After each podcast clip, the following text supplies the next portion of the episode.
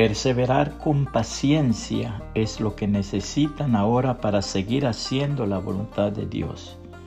Entonces recibirán todo lo que Él ha prometido. Hebreos 10:36, nueva traducción viviente.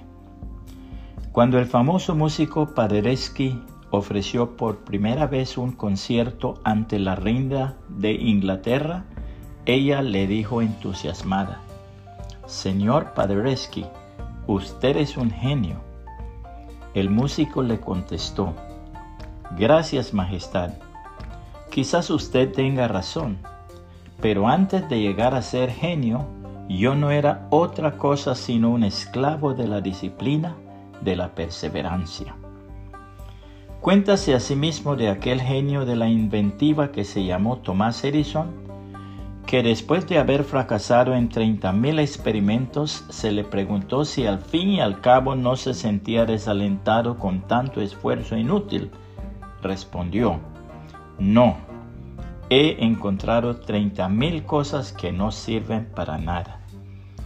La Biblia dice, el primer hombre es de la tierra terrenal, el segundo hombre, que es el Señor, es del cielo. Cual el terrenal, tales también los terrenales. Y cual el celestial, tales también los celestiales. Y así como hemos traído la imagen del terrenal, traeremos también la imagen del celestial. Pero esto digo, hermanos, que la carne y la sangre no pueden heredar el reino de Dios ni la corrupción hereda la incorrupción. He aquí, os digo un misterio. No todos dormiremos, pero todos seremos transformados en un momento, en un abrir y cerrar de ojos, a la final trompeta, porque se tocará la trompeta y los muertos serán resucitados incorruptibles y nosotros seremos transformados, porque es necesario que esto corruptible se vista de incorrupción, y esto mortal se vista de inmortalidad. Y cuando esto corruptible se haya vestido de incorrupción, y esto mortal se haya vestido de inmortalidad, entonces se cumplirá la palabra que está escrita. Sorbida es la muerte en victoria. ¿Dónde está, oh muerte, tu aguijón? ¿Dónde, oh sepulcro, tu victoria?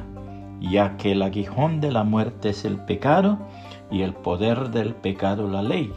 Mas gracias sean dadas a Dios que nos da la victoria por medio de nuestro Señor Jesucristo.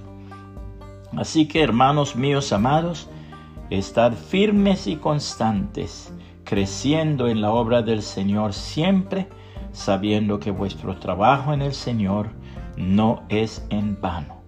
Primera los Corintios 15, 47 al 58, Reina Valera 1960. Puede compartir este mensaje y que el Señor Jesucristo le bendiga y le guarde.